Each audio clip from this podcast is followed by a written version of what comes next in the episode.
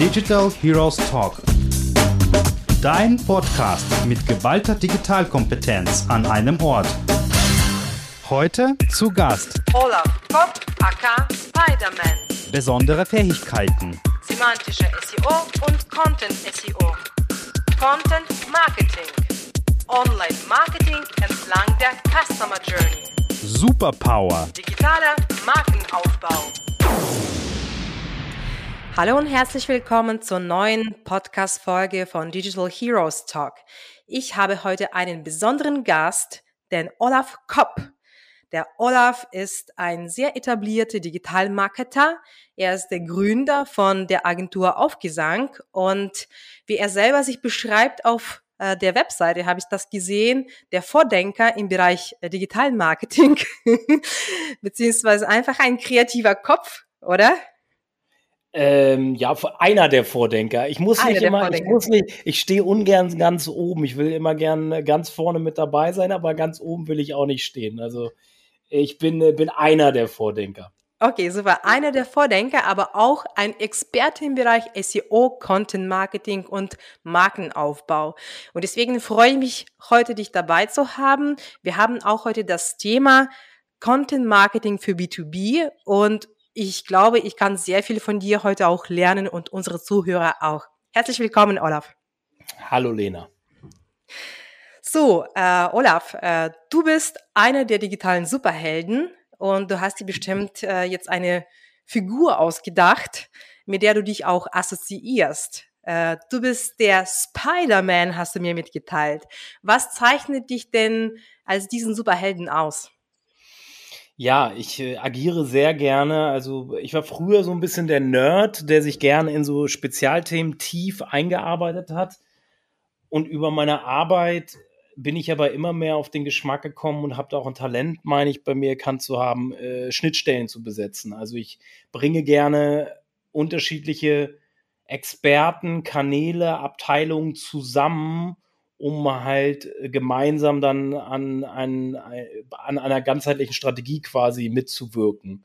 Ich glaube, heutzutage ist es im Marketing und der Kommunikation immer wichtiger, dass wir die Silos aufbrechen, weil ähm, deshalb beschäftige ich mich ja auch viel mit dem ganzen Customer Journey Thema, weil ich denke, dass das Nutzer auf der anderen Seite es am Schluss egal ist, ob er nun über den Kanal Suchmaschine, über Ads, über Content, über was auch immer in Kontakt mit einem Unternehmen tritt. Das sind halt alles nur Strukturen, die wir von intern schaffen, also aus der Unternehmensseite geschaffen werden, wegen zum Beispiel Kostenstellenrechnung, weil es einfacher ist zu kontrollieren etc. Aber hat relativ wenig mit der, mit der Kundenreise und der Customer Journey und dem Verhalten eines Nutzers zu tun.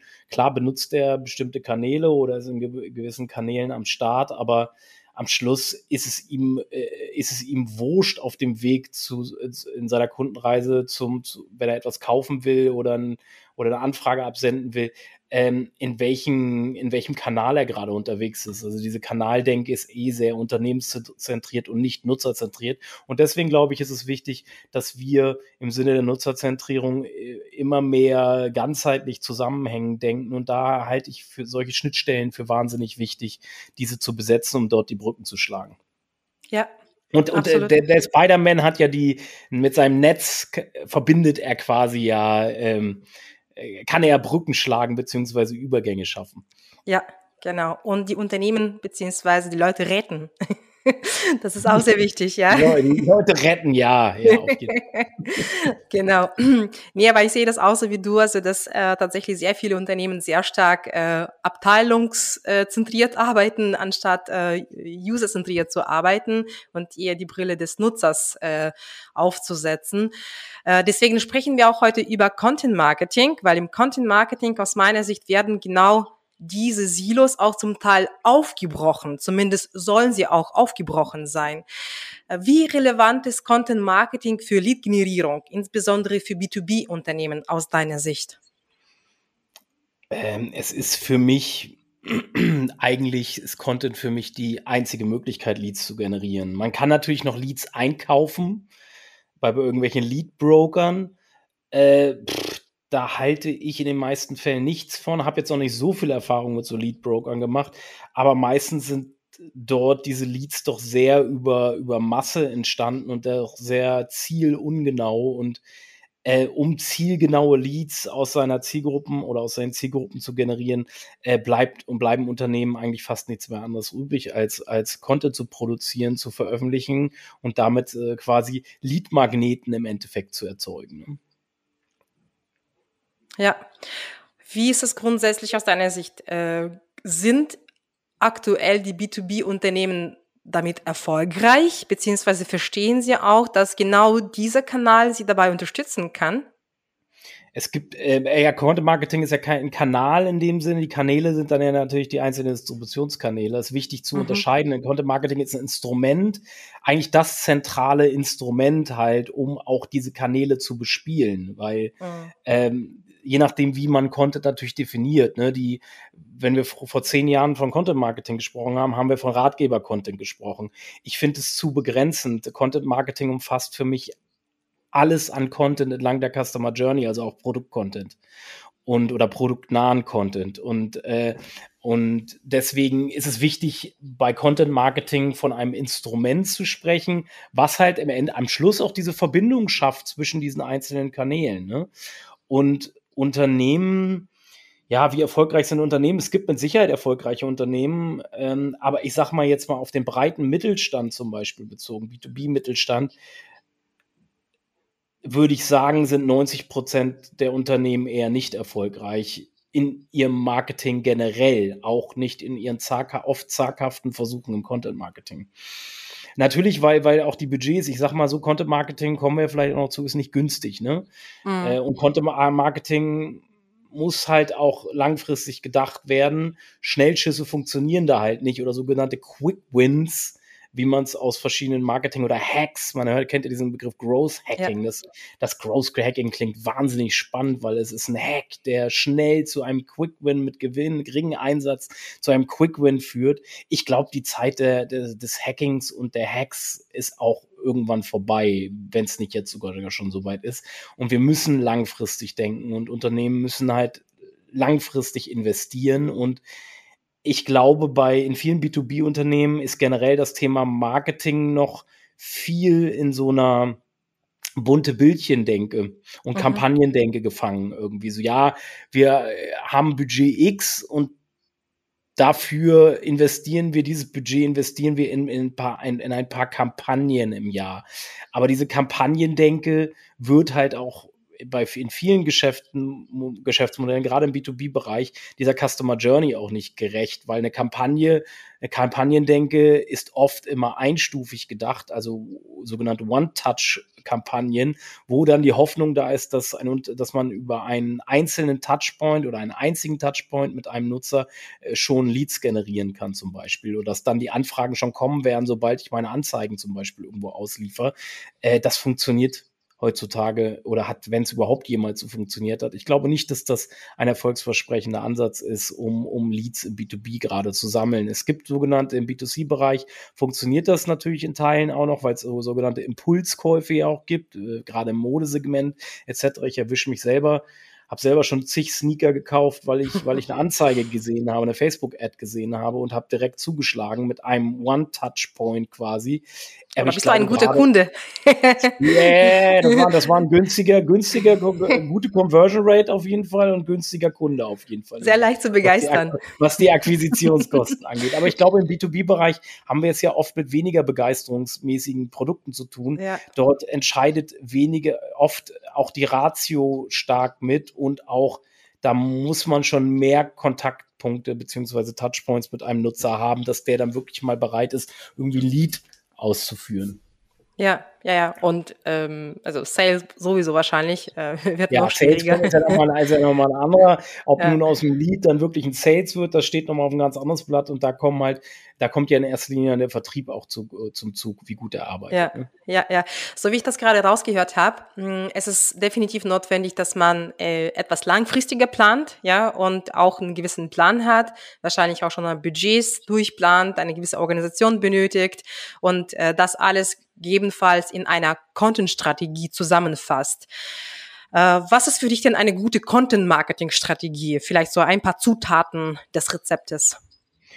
Also für uns äh, ist eine gute Content-Marketing-Strategie eine, die sich an der Customer Journey orientiert. Also wir, wir müssen mehrere Touchpoints entlang der Customer Journey schaffen, im besten Fall mit Content oder mit möglichst viel Content, um dann eben den, den, den, den, zum einen den, den Markenaufbau damit auch voranzutreiben, weil wenn wir uns überlegen, da sind wir bei einem meiner Lieblingsthemen, wie baut ein Mensch eine Marke in seinem Kopf auf. Eine Marke, die dann so, äh, so, so Eigenschaften mit sich trägt, wie ein Qualitätsversprechen, Vertrauen, eine gewisse Autorität.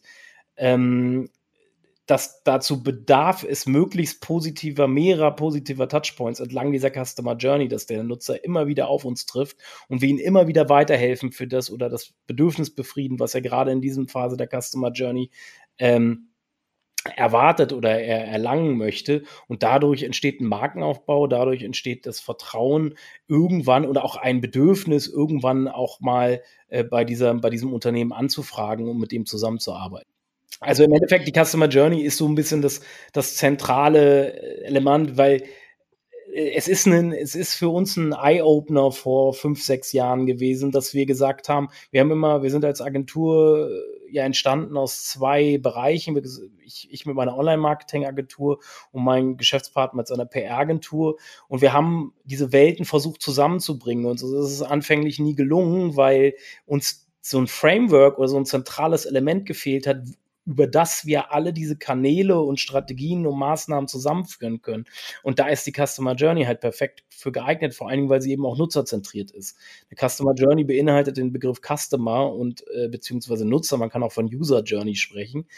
Ähm, und das ist natürlich, ein, wenn man, da kann man theoretisch alles drauf mappen, was man so in Kommunikation und Marketing macht und es dort dann zusammenzuführen und da eine ganzheitliche Strategie mitzuentwickeln. Und das ist deswegen für uns so ein zentraler Ansatz, ähm, äh, den wir da verfolgen und der, der erfolgskritisch ist dafür, dass solche Marketingstrategien oder Kommunikationsstrategien dann auch funktionieren, weil dort schaffst du es halt, diese Silos aufzubrechen, wenn du es richtig machst, über diese Customer Journey und auch überhaupt erstmal die Denke äh, im gesamten Unternehmen dafür zu etablieren. Ja, sprich, ähm, also wenn du jetzt mal einem B2B-Unternehmen empfehlen würdest, eine Content-Marketing-Strategie anzufangen, oder aufzubauen, dann wäre der erste Schritt, hey Leute, denkt erstmal an eure Kunden und überlegt euch, wie dieser Funnel aussieht, ja. Yeah. Und äh, braucht man dafür Personas, weil das ist mein Gefühl aus verschiedenen Gesprächen.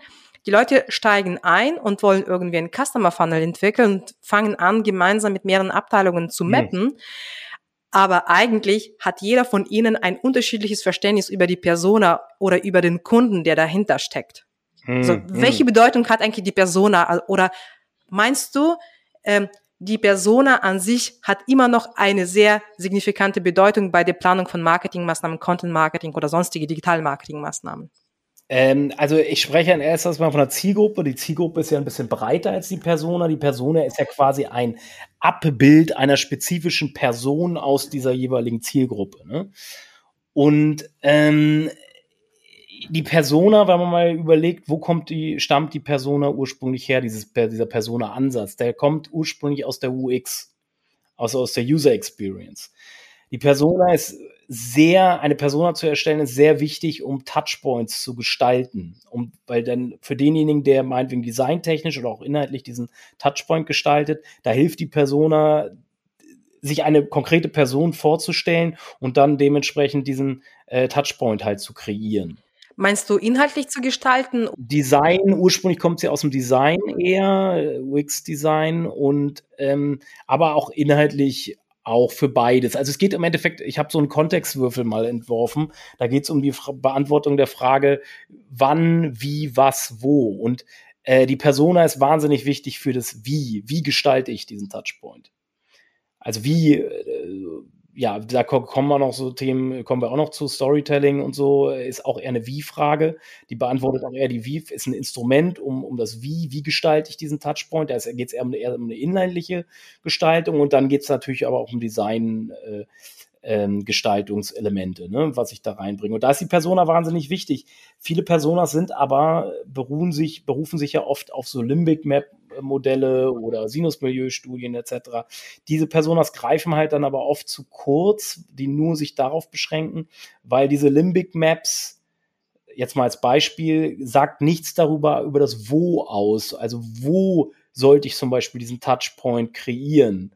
Ähm, diese, diese Limbic-Modelle äh, unterscheiden ja in, in dominanter Typ, harmonischer Typ etc. Das ist, kann interessant sein für die Gestaltung des Touchpoints, aber gibt dir halt keine Antwort, wo soll ich diesen Touchpoint ausspielen? Weil kein Werbesystem der Welt zum Beispiel gibt dir die Targeting-Möglichkeit, äh, sprechdominante Menschen an. Und daran, da, da, da scheitern oft solche Persona-Modelle dann daran, dass gewisse wichtige Angaben fehlen, um da weiter drauf zu denken. Und es wird bei der Beantwortung der Frage, wie gestoppt mit diesem Persona-Modell. Für mich ähm, generell, um eine Content-Marketing-Strategie aufzuziehen, Persona ist nice to have, Zielgruppe ist ein Muss.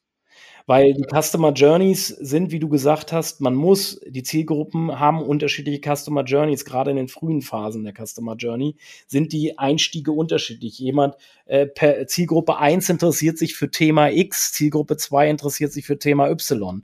Deswegen muss ich zumindest, was den Einstieg nachher angeht, auf jeden Fall äh, die unterschiedlichen Zielgruppen auch in der Customer Journey Gestaltung berücksichtigen und separat voneinander berücksichtigen. Okay. War das die Antwort auf deine Frage? Ich habe die Frage ja, ja. schon Nee, nee, also nee, sehr spannend. Also das ist echt äh, eine interessante Ansicht, weil es ist halt sehr häufig im Rahmen von solche Customer Journey äh, Workshops oder Customer Journey Mapping Workshops mhm. spricht man tatsächlich, hey, lass uns mal die Persona XY nehmen, lass uns mal die auseinandernehmen und meistens natürlich auch die Persona, mh, hm, die umfasst schon solche Sachen wie, äh, weiß ich was, äh, Media Touchpoints, die diese Person wahrnimmt, wenn sie äh, eine Kaufentscheidung trifft und ähnliches. Deswegen das ist gut, ist, wenn es drin ist, ist gut. Genau. Ähm, oft, oft, sieht man so, man sieht immer an der Persona-Gestaltung, wo äh, das Unternehmen oder die Agentur oder Dienstleister oder die, die, die verantwortlichen Unternehmen, wo diese Menschen herkommen, die die Persona erstellt haben. Das erkennt man immer ganz gut an der Persona-Gestaltung, weil zum Beispiel Werbeagenturen die Personas erstellen erstellen oder Marketingleute, die Personas erstellen, orientieren sich meistens nur an diesen Limbic Map Ansätzen, mhm. während wir, die eher aus der Distribution kommen, uns äh, als Agentur ursprünglich orientieren uns eher, kommen eher von diesen von der Wo-Frage, also wo distribuiere ich denn diesen mhm. Touchpoint? Und deswegen, da, deshalb liegen dann die Schwerpunkte, was für Informationen in diesen Persona-Profilen hinterlegt sind, halt kann man daran kann man ganz gut äh, sehen, woher diese Unternehmen kommen, die diese Personas oder die verantwortlichen Personen, die diese Personas erstellt haben, aus welcher Richtung die kommen ursprünglich. Okay. Habt ihr eigentlich bei euch so Tools oder Toolkits für Customer Journey Workshops, die wir gegebenenfalls unseren Zuhörern mitgeben könnten? Weiß ich was, vielleicht äh, auf, auf deine Seite oder so, also Artikel dahin. Wir haben vor. ein Tool entwickelt, das ist ein Touchpoint-Kartenset für die Customer Journey, äh, die, was wir auch für unsere virtuellen äh, Workshops digitalisiert haben. Wir, wir, damit mappen wir, machen wir quasi ein Customer Journey Mapping. Wir mappen die Touchpoints in die Customer Journey zusammen mit dem Kunden und erarbeiten damit zusammen die, äh, die Touchpoints entlang der Customer Journey, die halt relevant sind und bewerten die auch etc. Ich habe gerade heute wieder einen Customer Journey Management Workshop geleitet, heute Morgen. Mhm. Äh, da, man hat immer ganz entspannende, man kriegt einen tiefen Blick in die, in die, in die Silos und die, und die Arbeitsweisen in den Unternehmen. Es ist, und, und die Sichtweisen und wie die Leute denken und wie ganzheitlich sie denken. Das ist wahnsinnig spannend, solche Workshops auch für ja, uns. Ja, finde ich auch. Ja, ja, ja. Habe ich auch in der Vergangenheit schon mal gemacht, also in, in meiner Agentur-Vergangenheit sozusagen. Und ich finde das immer, immer interessant, in die verschiedene Unternehmen reinzublicken, zu sehen, also wie sie überhaupt diesen ganzen Prozess sehen oder wie sie denken, also wie weit sie denken, wie sie an ihre Kunden denken und, und ob überhaupt. Also das definitiv. Wie, wie die einzelnen Kanalverantwortlichen genau. denken. Sind sie sehr auf ihren Kanal fokussiert und, und verteidigen den auch und bauen die Silowände noch höher oder denken sie über ihren Kanal auch hinaus? Ne? Ja, das ist richtig, ja. Okay, cool. Wir haben jetzt äh, so über, über die Customer Journey gesprochen und die Ausgestaltung dieser. Und beim Content Marketing ist natürlich der wichtigste äh, Bestandteil ist das Thema Content, ja. Also weil nur durch Content tatsächlich ziehst du den User an. Welcher Content ist ein guter Content aus deiner Sicht, um tatsächlich gute Leads zu generieren? Welche Formate funktionieren besonders gut? Äh, Nutzerorientierung, klar, das Thema muss stimmen. Also äh, am Schluss ist es das, dass ich, ähm, um auf meinen Kontextwürfel zurückzukommen, dass ich die Fragen, wo, was, wie, wann und natürlich wer, wen will ich ansprechen, dass ich die richtig beantworte und zum richtigen Zeitpunkt am richtigen Ort mit dem richtigen Content äh, ähm, präsent bin. Und dieser Content, nur dann werde ich auch ähm, mit dem Content Gehör finden, beziehungsweise jemanden so gut abholen können, dass er auch Zeit investiert in meinen Content und sogar bereit ist, eventuell einen Lied dazulassen.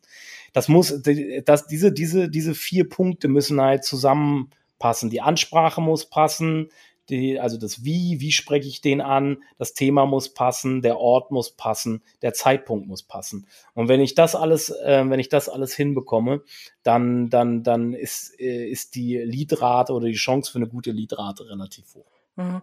Aber ich glaube, also wenn du das tatsächlich so in dieser perfekten Weise schaffst, dann musst du deinen Kunden so gut kennen, also vor allem so Individuen so gut kennen mittlerweile, oder? So, damit du tatsächlich jeden Einzelnen so richtig treffen kannst. Ja, da gibt es ja die verschiedenen äh, Möglichkeiten. Wenn wir, wenn wir das schöne Wort Nutzerzentrierung benutzen wollen, da steckt das Wort Nutzer drin und Zentrierung drin. Also ich stelle die Stelle und den Nutzer in den Mittelpunkt. Das heißt, ich muss natürlich alles an Tools und Möglichkeiten nutzen, um mehr über meinen Nutzer rauszufinden, um diese Fragen zu beantworten. Ich muss rausfinden, was für Themen interessiert, für was für Themen interessiert er sich, auch schon in frühen Phasen der Customer Journey, vielleicht auch produktfernere Themen. Und ich muss wissen, wo bewegt er sich und wo ist er gerade in der Customer Journey an sich? Wo bewegt er sich gerade in seiner Customer Journey? Äh, und da kann zum Beispiel eine einfaches Beispiel aus dem SEO. Du kannst äh, aufgrund der ersten Google-Suchergebnisse-Seite zu einem Suchbegriff ziemlich genau sehen, in was für einem Stadium sich ein Nutzer gerade bef äh, befindet, der diesen Suchbegriff bei Google eingibt. Weil Google weiß ziemlich genau inzwischen, weil Google immer besser daran wird, die Suchintention zu analysieren. Was möchte derjenige für einen Inhalt, was möchte er für Fragen beantwortet haben und was möchte er für einen Inhalt sehen, für eine Art von Inhalt. Und da kann ich ziemlich viel daraus ableiten schon. Oder ich mache halt Befragungen, äh, Marktforschung, alles was es, alles was so outside in ist, wo, man, wo wir, wo wir nicht nur inside out denken, also aus unserem Unternehmen raus und machen ein bisschen Brainstorming und dies und das, es könnte so und so sein. Gehe auf die Nutzer zu und frag ihn oder oder nutz Tools, wo äh, Menschen, wo du, wo Menschen im Internet ihre ihre Sachen aktiv äußern, entweder in Suchmaschinen, was sie in Suchschlitze eingeben oder in Foren oder bei, bei ja, Amazon passt jetzt nicht für B2B, aber es gibt halt eine Menge Quellen, wo auch User-Generated Content eventuell ist, wo sich, wo sich Nutzer rumtreiben, wo man einfach mal lauschen sollte und zuhören sollte. Zuhören ist halt viel wichtiger als, als senden eigentlich. Gerade dabei, bevor man sendet, sollte man zuhören. Und das ist halt, das ist halt das Wichtige. Und da muss man halt gucken, wie, man kann auch Fokusgruppen bilden mit seinen bestehenden Kunden oder Zielgruppen, wo, mit denen man sich regelmäßig trifft und, und, und ganz genau zuhört, was erzählen die. Okay. Wie, wie würdest du denn vorgehen? Wir haben davor über die Zielgruppen gesprochen. Ähm, würdest du erstmal diese Analysen machen und anhand dieser Analysen, diese thematischen Analysen zum Beispiel, semantischen oder äh, Sentimentanalysen, würdest du äh, dieses Wissen in deine Zielgruppenbildung einbinden oder sagst du, ich definiere erstmal meine Zielgruppen und dann gehe ich auf die Analyse ähm, oder auf die Suche nach womit beschäftigt sich diese Zielgruppe, dass ich sage, okay, meine Zielgruppe sind beispielsweise ITler, ja, wenn ich, weiß yeah. ich was, wenn ich äh, Avast bin oder so ein, so ein äh, IT-Security-Anbieter äh, und äh, die sind die ITler, deswegen gehe ich jetzt mal in die Foren rein und schaue, was sie überhaupt alles wissen möchten. Oder gehst du andersrum, dass du sagst, ich nutze auch dieses Tool, um meine Zielgruppe zu bilden? Also äh, die Themen müssen klar sein, die müssen schon bei der Zielgruppenbestimmung mit an die Zielgruppen geheftet werden. Also die Themen, weil die Themen sind dann auch die Ableitung, wird zum Beispiel Keyword-Recherchen oder, oder Begriffsanalysen. Ich brauche jetzt brauche irgendeinen thematischen Rahmen erstmal. Und dann kann ich eben aufgrund der, dann muss ich halt gucken, interessieren mehrere Zielgruppen eventuell das gleiche Thema? Dann benutzen sie nämlich auch die gleichen, wahrscheinlich die gleichen Keywords. Es ist relativ selten, dass man über die, ähm, über die, die, Keywords im Nachhinein eine Zielgruppendifferenzierung machen kann. Weil, ähm, ich, ich nehme mal, ähm, ah, gutes Beispiel. Ähm, Beispiel, du hast Rohre. Du verkaufst Rohre oder Rohrstücke. Mhm. Wir haben Kunden da in dem Segment, deswegen kann ich das Beispiel einfach mal nehmen. Ähm, ein B2C, ein Bastler sucht leider genau ähnliche Keywords wie der B2B-Ansprechpartner. Sprich, ähm, das Rohrstück hat einen bestimmten Namen und dass dieser Name, nach diesem Namen googeln sowohl B2C-Zielgruppen als auch B2B-Zielgruppen hier kriegst du gar keine Differenzierung über das Keyword hin, leider. Mhm, mh. Das ist dann schwierig. Und dann hat man als B2B-Unternehmen natürlich immer die Schwierigkeit, gehe ich jetzt trotzdem auf das Keyword oder habe einen riesigen Streuverlust, weil irgendwie 80 Prozent der Leute eigentlich gar nicht unserer Zielgruppe entsprechen, weil wir wollen B2B verkaufen und nicht B2C. Ja ähm, dann hat man dann immer so, äh, so, so Problematiken gerade im B2B-Bereich. Und es ist, um zurück auf deine Frage zu kommen, es ist wahnsinnig schwer. Oft ist es nicht möglich, mit dem Keyword zu beginnen und daraus das, daraus das dann an Zielgruppen zu heften. Über die Themen ist es möglich. Wenn es dann natürlich dann Überschneidungen mit B2C gibt bei den Themen, äh, ist es oft so, dass man oft bei vielen äh, Themen und Keywords auch einen großen Streuverlust hat. Ne? Also B2B ist teilweise auch so spitz, wenn du, wenn du es wirklich zielgenau auf die Zielgruppe anpassen willst, musst du so in den Longtail gehen, also auf Keyword-Ebene, als auch auf mhm. Themenebene so nischig werden, dass man irgendwann auch mit, mit Keyword-Tools zur Identifikation der Nachfrage gar nicht mehr mitkommt, weil, weil so ein Long-Tail-Keyword hat im Zweifel wahrscheinlich immer null, maximal zehn Suchvolumen. Aber lass uns mal nochmal über die Formate sprechen. Also für die Lead-Generierung eignen sich natürlich, ich finde, White Paper ist, funktioniert nicht mehr so gut wie früher. Webinare funktionieren ziemlich gut, weil die Leute wollen daran teilnehmen und irgendwie ist die Bereitschaft, sich für ein Webinar einzutragen, heutzutage äh, nach meiner Erfahrung größer, als sich für einen White Paper einzutragen oder für eine Checklist irgendwie einzutragen. Hängt natürlich immer davon ab, wie ich natürlich das, das Nutzerversprechen von dieser Checkliste und diesem White Paper kommuniziere. Aber beim Webinar ist gefühlt ähm, die Chance, dass der Lead abgesetzt wird, größer als bei so einem White Paper oder Ratgeber, also irgendwas in PDF-Form. Ähm, was ich noch gut finde, sind gut gemachte Newsletter, die wirkliche Mehrwert haben, wo andere auch sagen, ey, das ist ein geiler Newsletter, wenn du zu dem Thema auf einer Laufenden bleiben willst, so. Äh, jetzt kann man sagen, ist Newsletter schon Lead, ein Newsletter-Abo? Ich würde es unter Leads trotzdem schwer. Es war ein, ein Pre-Lead, sag ich mal, ist aber auch immer noch ein Lead so. Ne? Du sammelst ja trotzdem Kontaktdaten von dem, von dem ähm, von der jeweiligen Person. Also ich finde Newsletter und, und, und äh, Webinare ganz, ganz nice, muss ich sagen. Also Webinare ist für mich so mit das, mit das erfolgsversprechendste wahrscheinlich. Also irgendwas, was Webinar, ich nenne es jetzt Webinar, aber irgendein Videoformat, was auch live stattfindet ähm, und, und, und wo jemand sich anmelden muss, um daran teilzuhaben. Ich glaube, es hat was, das, das, das, hat vielleicht auch was mit dem Nutzungs, geänderten Nutzungsverhalten zu tun. Aber was man beobachten kann, das besagen ja auch verschiedene Studien, dass Video und Audio auf dem Vormarsch ist und Text doch äh, dadurch ein bisschen verliert. Ist es nicht so, dass äh, wir jetzt gerade so stärker über den Low-Funnel gesprochen haben? Ähm, also ja. gleich direkt zur Lead-Generierung. Äh, was ist sozusagen mit, wenn ich den User erstmal dahin führen möchte? Also was würdest du denn so den B2B-Lern empfehlen? So, weiß ich was, ein Blogartikel oder vielleicht ein cooles YouTube-Video? Was, was? Als vorbereitenden Touchpoint quasi. Genau. So, ja. Mhm. Zur Lead-Generierung. Ja, gut. Da ist, ich, ich glaube, ich glaube, die große Zeit der Blogs ist vorbei. Hm, okay, spannend. Ähm, das hat auch wieder mit dem Konsumverhalten zu tun.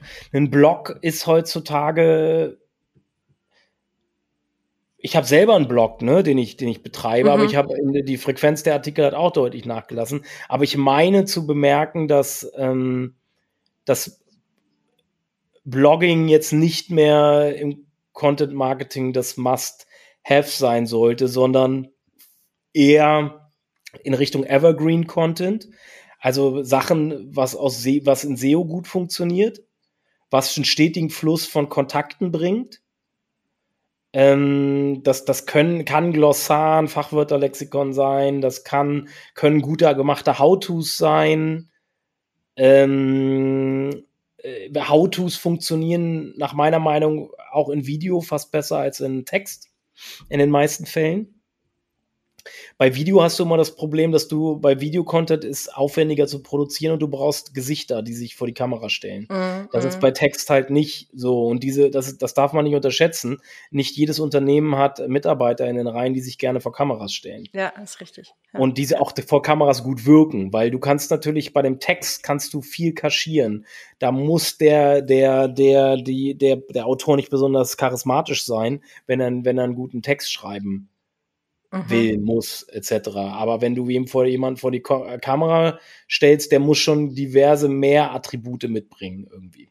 Ja. Als, Hat das Thema mit hat das Thema mit den Blogs auch was mit User-Faulheit zu tun? Also, dass wir einfach so mittlerweile verwöhnt sind von den ganzen kurzen Videos, kurzen Nachrichten, also einfach sehr viele Infos auf einmal das hat konsumieren. Was mit Zeit und, und Konsumverhalten zu ja. tun. Also ich äh, ja. konsumiere lieber in zehn Minuten auf meinem Handy oder auf meinem Laptop ein Video, als dass ich mich hinsetze oder so ein Ding bookmarke, weil oft oft ist die, ist die Textansprache, wo recherchiert man? Man recherchiert vielleicht so ein bisschen zwischen den, zwischen den Terminen, die man so frei Zeit hat. Mhm. Heutzutage hat ja fast keiner mehr die Zeit, sich irgendwie stundenlang hinzusetzen und irgendwie äh, mal, eine, mal also im Internet wirklich lange Beiträge zu lesen. Ne? Ja. Oder, oder sich wirklich, da, da, manche versuchen das, dann bookmarken sie was, aber dann verschwindet das ganz tief in der Bookmarkenliste, ohne dass der da jemals nochmal drauf geguckt wurde. Also es ist zumindest äh, auch meine eigene Erfahrung, wie ich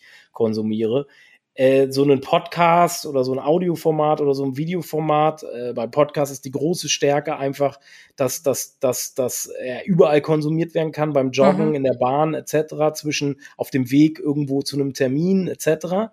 Bei einem Video ist es ein bisschen schwieriger, da muss man sich schon irgendwie vom Endgerät her so ein bisschen, äh, äh ich sag mal, kann man eben nicht überall konsumieren, aber man hat ja. beim Video natürlich den positiven Effekt, wenn man eine charismatische Person hat, dass die dann automatisch auf die Marke einzahlt, das Charisma. Und mhm. bei Text ist es nun mal so, Text, ich, ich glaube, Menschen haben einfach nicht mehr die Muße und die Geduld, sich, sich tiefgehend mit Text auseinanderzusetzen. Nee, absolut richtig. Also das merke ich auch bei mir. Also dass ich manchmal denke, oh, der, der Artikel ist mir viel zu lang. Lieber mhm. schaue ich mir irgendein Webinar oder YouTube-Video an zu diesem Thema. Vielleicht geht's schneller, weiß ich was, auf dem Cross-Trainer und noch dabei beim iPad äh, angucken. Ja, ähm, welche Konsequenz hat es übrigens für den SEO-Touchpoint, für die Suchmaschine, weil man sagt ja, im Idealfall hat man einen richtig coolen Blog, also gute Content-Seiten mhm. mit sehr viel Text, damit man auch im SEO erfolgreich ist. Hat es eine negative Konsequenz dafür? Ich glaube, bestimmte Fragestellungen werden auch noch gern gelesen. Also ich sag mal Definition. Was ist etwas? Wenn ich, das, wenn ich da, mich darüber schnell informieren will, dann gehe ich noch zu Wikipedia und lese mir das schnell durch, zumindest im Ansatz, und nehme mir diese ein, zwei Minuten, um zu erfahren, was etwas ist. Bei How-Tos sieht zum Beispiel anders aus. Bei How-Tos, ähm, eine, jetzt ist kein B2B-Thema, aber wenn ich eine Yoga-Übungsreihe oder den Yoga-Sonnengruß machen will, dann lese ich mir keinen Text durch mhm. in der Regel, sondern ich gucke mir ein Video bei YouTube an zum Beispiel. Und lasse es nebenher noch laufen damit ich dabei dann die Übung parallel machen kann. Ne? Oder ich, oder eine Anleitung, irgendwas zusammenzubauen, eventuell auch. Es gibt mit Sicherheit noch Fälle, wo auch Text und Bild äh, da die richtige Wahl ist. Aber, und da sagt da, by the way, da sagt dir die erste Google-Suchergebnisseite auch ziemlich gut, ob äh, nun Video-Content oder Bild-Content nur das richtige Medienformat ist, neben Text. Ne? Weil wenn, wenn du bei der, auf der ersten Google-Suchergebnisseite viel Videocontent siehst, kannst du davon ausgehen, dass die Leute gerne Videos zu dem Thema angucken. Mhm, mh. Und aus äh, SEO-Gesichtspunkten, Google hat vor ein paar Monaten MAM vorgestellt. Das ist eine neue Algorithmus-Weiterentwicklung, die sie jetzt gerade ausrollen, wo es immer mehr darum geht, dass Google nicht nur Text-Content, also sich von einer textbasierten Suchmaschine hin entwickelt zu einer auch audiobasierten Suchmaschine. Also dass ah ja, sie, dass sie, dass sie quasi ähm, Audio-Content verstehen und, und, und deuten können immer besser. Mhm. Durch Voice Search also, wahrscheinlich, oder? Also die Signale von äh, Voice äh, Natural Language Understanding ist da im. Endeffekt das Stichwort dafür. Also Natural, Natural Language Processing ist der Oberbegriff, Natural mhm. Language Understanding ist der Teilbereich dafür, der, der dazu da ist, äh, quasi gesprochene Sprache zu verstehen.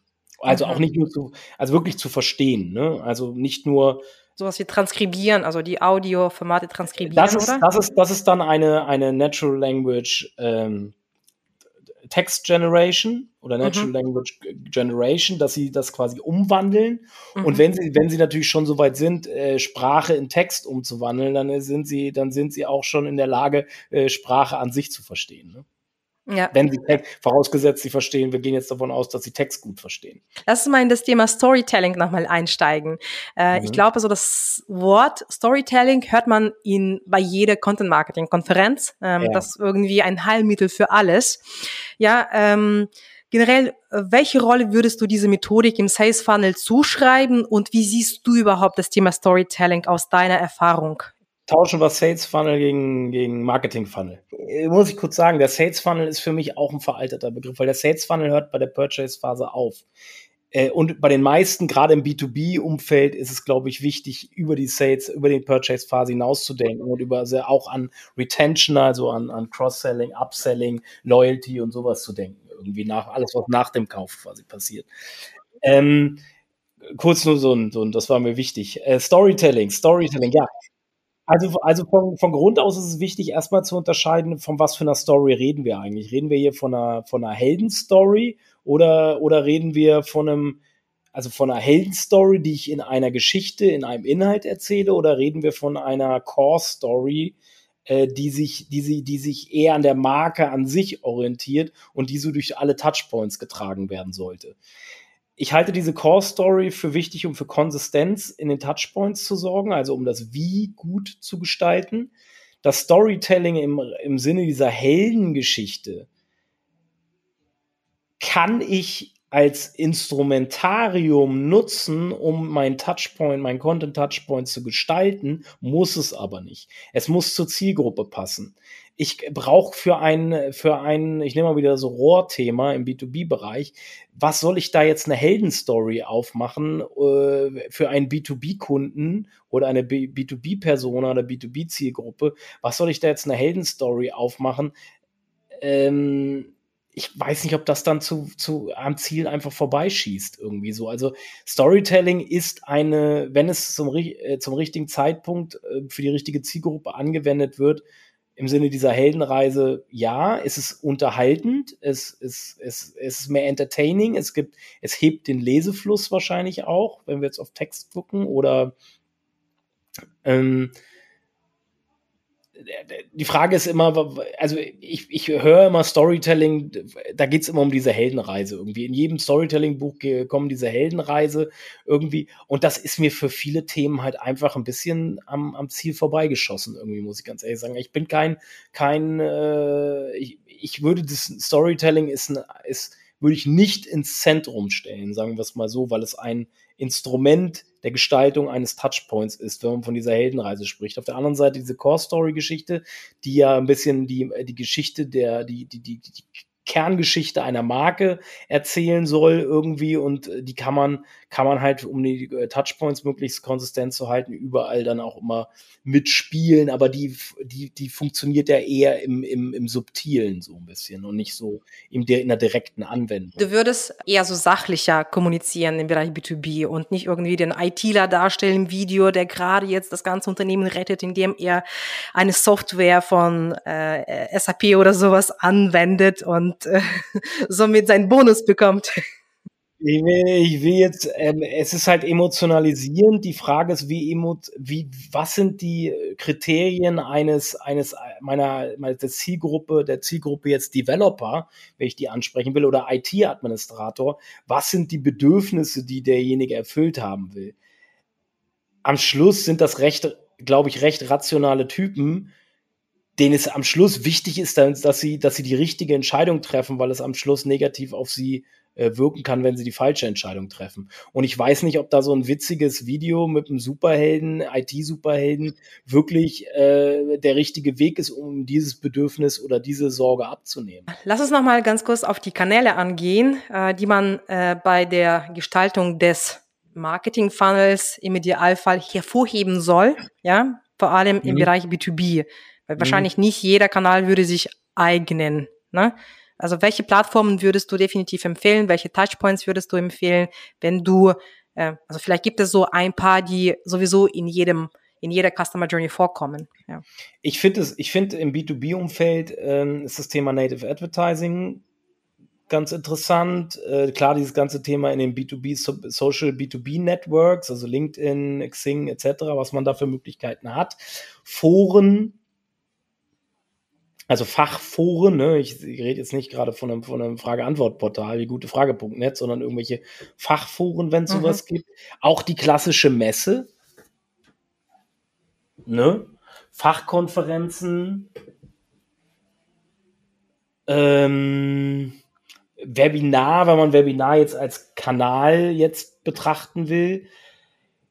Jetzt kommen wir zu der Frage, worauf du auch vielleicht hinaus willst, ob Facebook, also diese B2C-Netzwerke eigentlich, ja. Facebook, Instagram, TikTok, auch interessant wären. Das würde ich im Individualfall davon abmachen, abhängig machen. Ähm, wenn meine Zielgruppe sich tatsächlich in die, auch über diese Netzwerke, über die sozialen Netzwerke informiert und ich das rausgefunden habe, über welchen Weg auch immer, dann mag das auch zumindest ein Versuch wert sein. Ja, okay. Oder beziehungsweise es gibt ja auch, glaube ich, im B2B-Bereich auch eher eine jüngere Zielgruppe, kann ja auch sein, ne? Ähm, ja, äh, die, die, so die, die Argumentation. So also die Argumentation, die immer kommt, ist dann ja, ja, die haben ja auch ein Privatleben und bewegen mhm. sich privat dann genau. äh, da und da. Jetzt ist, weiß ich nicht, wie enthusiastisch so ein ITler in seinem Privatleben ist, wenn es um seine, seine IT, seine Serverkonfiguration ähm, von seinem Server auf der Arbeit angeht. Keine Ahnung, wie offen er da in der Privatleben für ist. Das muss halt rausgefunden werden. Ne? Mhm. Aber ich, ich finde pauschal zu sagen, ja, diese haben ja auch ein Privatleben und bewegen sich dann privat auf Facebook, reicht mir nicht aus, um, um zu rechtfertigen, dass dieser Kanal auch äh, bespielt werden sollte. Ja, aber das ist tatsächlich die häufige Argumentation, wenn man darüber yeah. spricht, ob man Facebook yeah. im B2B-Bereich äh, aktiviert, yeah. dann sagt man, okay, die Leute sind sowieso auf Facebook und vielleicht scrollen sie durch und dann sehen sie unsere Anzeige und vielleicht würden sie nicht direkt äh, gleich recherchieren oder sich anmelden, aber sie würden zumindest also zumindest also würdest also du ich, einen Anker setzen. Wenn ich sehe, wenn ich sehe, dass es bei Facebook in meinem in meiner Branche viele Gruppen gibt, dann ist das ein Aufschluss, Ausschluss darüber, also aktive Gruppen gibt. Dann kann das ein Hinweis darauf sein, dass die Leute auch privat aktiv bei Facebook beruflich aktiv sind. Also auch in ihrer Freizeit etc. so wenn das zurück auf das ja auf das äh, Rohrthema, äh, wenn ich sehe, dass ich da keine einzige, dass es da keine Gruppen zu Rohre gibt, gibt, ich würde ich würde einen Teufel tun und für den Kunden bei Facebook irgendwelche Ads schalten für uns von uns, weil äh, es macht einfach keinen Sinn, für irgendwelche Rohrstücke bei Facebook Ads auszuspielen. Mm. Also erstmal analysieren im Endeffekt, ne? Einfach mal ja. schauen. Okay. Was hältst du denn von den Influencern äh, an sich? Äh, kann überhaupt Influencer-Marketing im Bereich B2B eingesetzt werden oder sagst du, nee, das ist eher so B2C-Thema beziehungsweise stärker für die jüngere Zielgruppe gedacht oder halt für die Moms, also eher so für die Frauen? Und, also guck mal, wir sind auch B2B. Und ich würde mich jetzt als kleinen Influencer mal bezeichnen und ähm, ich mach's, ich mach's ja auch. Also für Agenturen definitiv, für Dienstleister definitiv. Für den Rohranbieter ja, aber im Kleinen, warum nicht? Da müssen wir wieder unterschreiben, Corporate Influencer, also eigene Mitarbeiter oder externe. Am Schluss, überall, wo ich eine gewisse Kompetenz vermitteln will, macht es gegebenenfalls auch Sinn, auf Influencer zu setzen. Das ist natürlich im B2B-Umfeld schwieriger, diese zu identifizieren, weil find mal im B2B-Bereich einen Influencer, der auch über Reichweite verfügt und Einfluss. Der Influencer, im, im Begriff Influencer steckt der Begriff Einfluss. Ja. Ähm, das ist übrigens ganz interessant. Also früher hießen die ja nicht Influencer, sondern Influentials. Ich habe da damals meine Diplomarbeit so geschrieben, ah, deswegen. okay. ähm, und Influentials waren viel mehr das, was, was eigentlich so ein Influencer eigentlich von Grund aus ist, eine einflussreiche Person. Heutzutage wird ja ein Influencer gleichgesetzt mit einer reichweitenstarken Person, mhm. was nicht immer das gleiche ist. Nur weil einer viel Reichweite hat, heißt es nicht automatisch, dass er auch Einfluss hat. Ja, vor allem man kann die Reichweite auch sehr gut einkaufen irgendwo auf exakt, eBay. Exakt, exakt. Und dann ist dann äh, wahrscheinlich kannst du eher davon ausgehen, wenn einer eine, eine sehr große Reichweite hat, dass er, dass der Einfluss eher sinkt. Vielleicht. Nee, das ist mir zu pauschal die Aussage. Wieder nehme ich wieder zurück.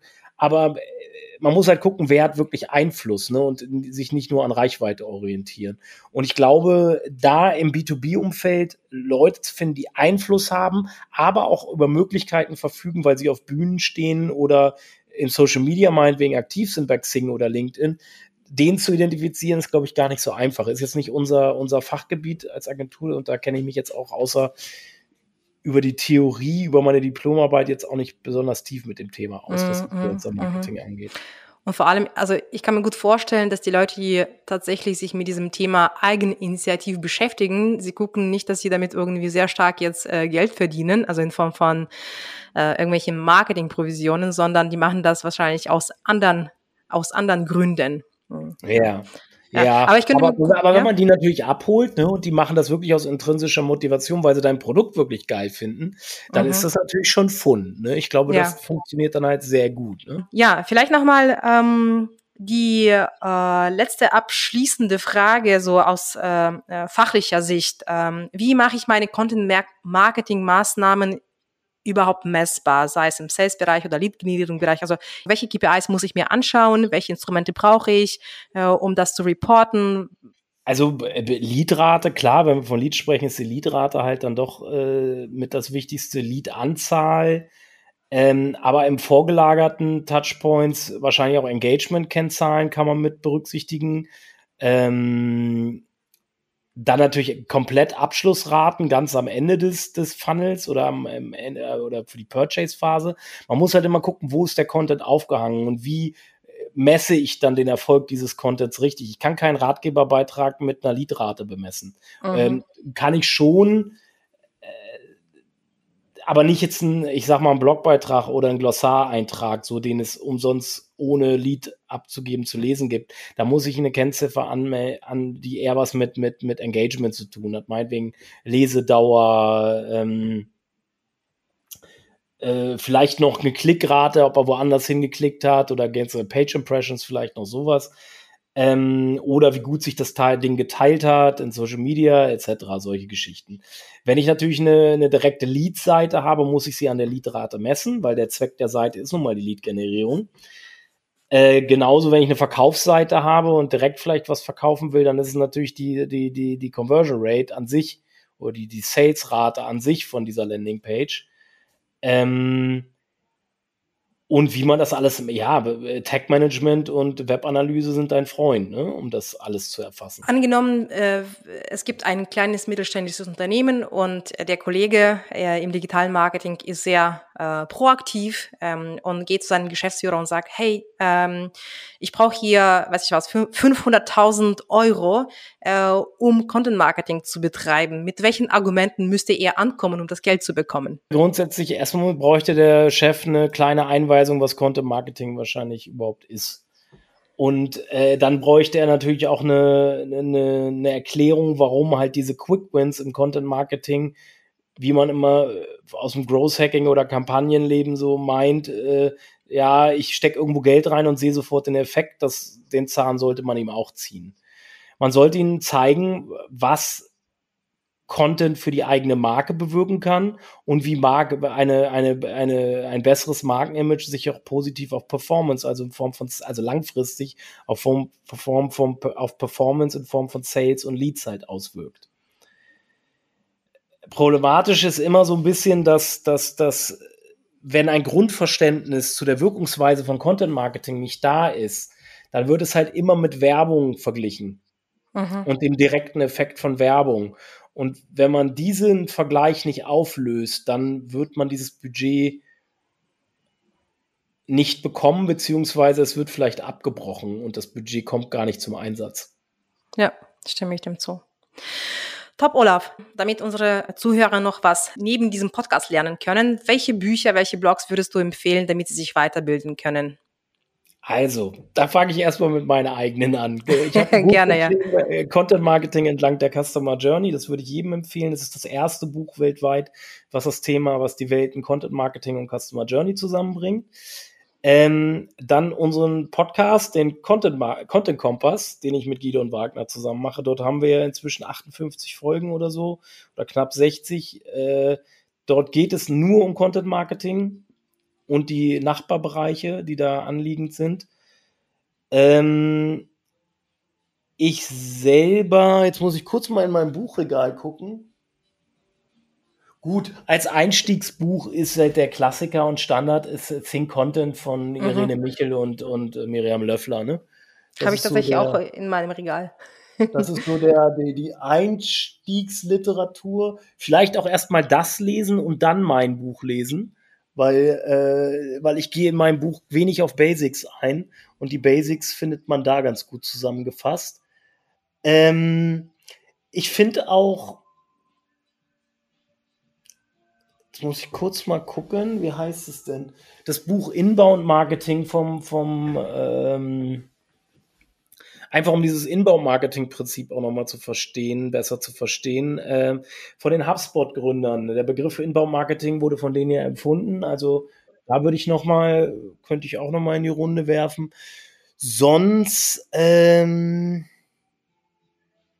was höre ich für Podcasts? Also reine Content-Marketing-Podcasts sind mir bisher keine richtig guten über den Weg gelaufen.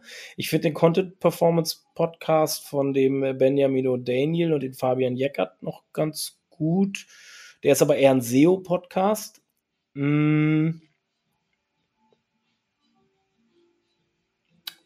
Und auch den HubSpot-Podcast, also Digital Helpdesk, finde ich auch ganz gut. Da war ich letzt, jetzt auch gerade zu Gast. Äh, genau, das sind, das sind, das sind eigentlich so die, die, die, ähm, man sieht zum Beispiel, HubSpot macht einen sehr guten Job, was Content angeht. Ne? Also die, die haben ja in dem, als die, die Jennifer Lapp bei uns war beim Content Kompass, hat sie auch erzählt, die machen eigentlich, die machen, Marketing ist bei den Content Marketing, die machen nichts anderes. Also bei denen gibt es nichts, keine Differenzierung. Marketing, sie machen im Marketing nur Content Marketing. Also sie sind eigentlich eine Content-driven Company und ich glaube, das macht auch deren Erfolg zu großen Teilen. Challenge Time. Letzte Frage. Wen würdest du denn empfehlen, den ich unbedingt bei mir einladen soll als digitalen Superhelden? Ich würde die Jennifer Lapp einladen. Sehr cool. würde mich freuen. Vor allem eine weibliche äh, Gästin ist immer ganz gut auf der digitalen Landschaft. Olaf, vielen lieben Dank. Ähm, ich habe äh, sehr viel mitgenommen. Äh, es war eine sehr spannende Diskussion und ich freue mich, dass du da warst. Äh, und ich hoffe, äh, man sieht sich wieder mal auf irgendwelchen Konferenzen, zwar nicht auf virtuelle Art, sondern tatsächlich persönlich und kann äh, wieder mal etwas quatschen. Also die nächste bin ich, äh, ist erst wieder auf der SMX 2022. Da halte ich, wenn alles gut geht, einen äh, Vortrag auch. Gut, dann freue ich mich auf dich. Mach's gut. Ciao, ciao. Tschüss. Digital Heroes Talk. Dein Podcast mit geballter Digitalkompetenz an einem Ort.